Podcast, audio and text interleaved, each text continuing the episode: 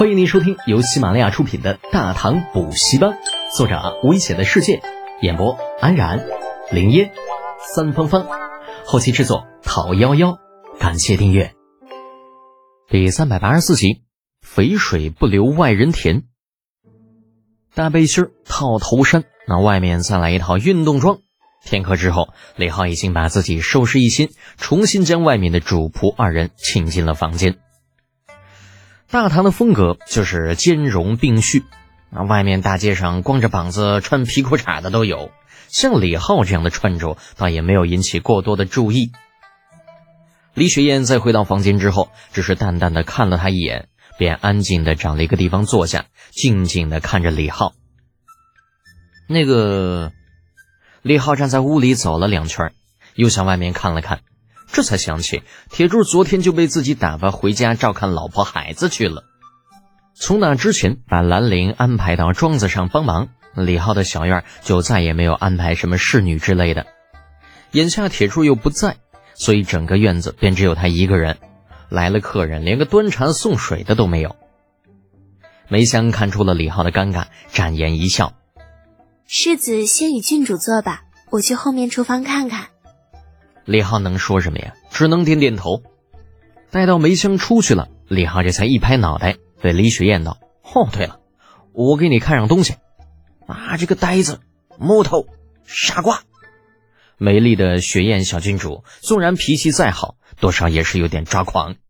此时此刻，气氛如此和谐，环境如此宜人，难道就不应该是情话绵绵，郎情妾意吗？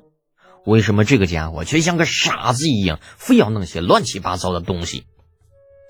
正郁闷着呢，李浩已经打开了房间里的柜子，从里面拿出一个包袱。打开之后，露出里面的一套衣服和几团颜色雪白的白碟子。啊，这是什么？李雪燕的注意力被包袱中的东西所吸引，暂时忘记了李浩的不解风情。李浩这个时候已经将包袱里的东西全都拿了出来。一件一件的摆到床榻上，哼，这两套衣服我分别叫它们棉衣和羽绒服。至于这些个白色的，是白碟子，白碟子又轻又软，白白的，很是可爱。李雪燕只看了一眼便喜欢上了，拿起一团放在手心里，眼中带着星星。啊，哇，原来这就是白碟子，看着真可爱。小心点这是没脱子的，会扎手的。李浩嘱咐了一句，自己也拿起一团，剥开了外面白色的棉絮，露出里面黑色的棉籽。这些棉籽长在棉絮里面，想剥离出来非常的麻烦。李雪岩并没有如同一千多后的小女生一样问出“白蝶子这么可爱，为什么要给它脱籽”的问题，反而看向李浩：“你是打算做棉布生意吗？”“不是棉布。”是棉衣，李浩摇了摇头，纠正道。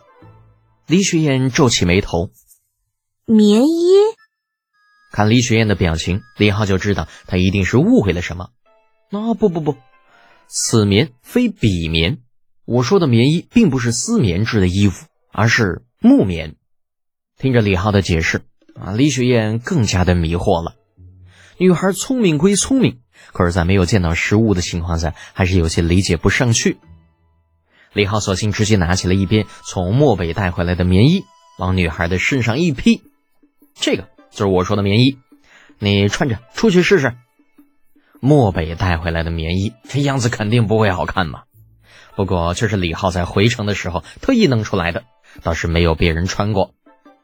可是李雪燕却并不知道这棉衣的来历。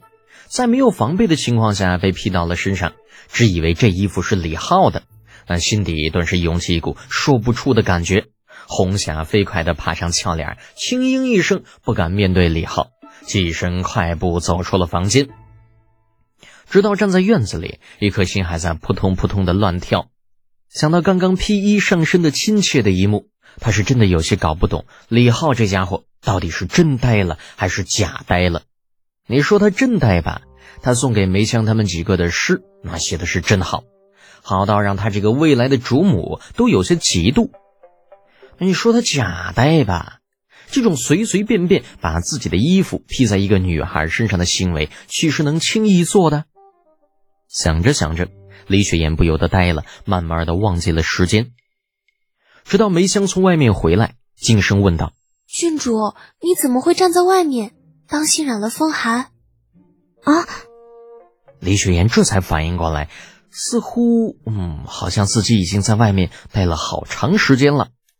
可是为什么自己一点都不觉得冷呢？在梅香的提醒下，李雪岩很快发现了问题，这才有时间把精力放到身上披着的棉衣上。正月的长安依旧是寒意十足，就算在正午，在外面待的时间长了，也会让人冷得浑身发抖。可是自从披上棉衣开始，就没有察觉到一丝寒冷。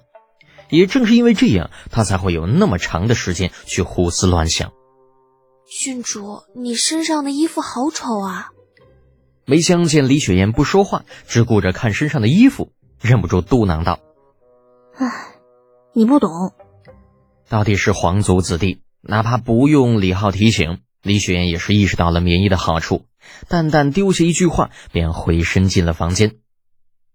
李浩此时正无聊的扯着棉絮，那桌上已经摆了大概三十多颗黑色的棉籽。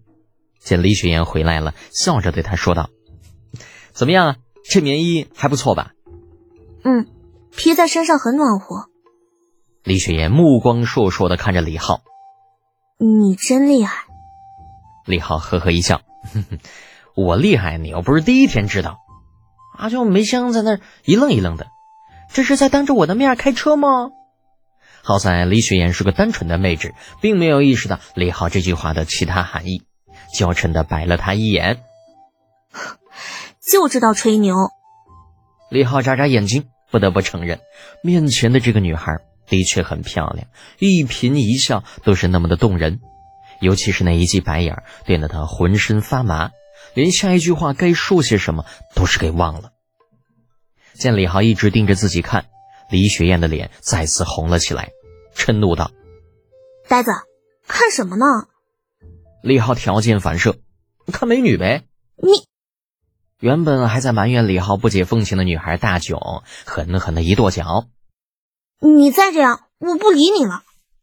梅香瞅着这架势不对呀，暗道一声受不了，不声不响的退了出去，顺带的关上了房门。偏偏屋内二人谁都没有察觉，李浩依旧是笑得没心没肺，李雪燕囧的恨不能找个地方钻进去。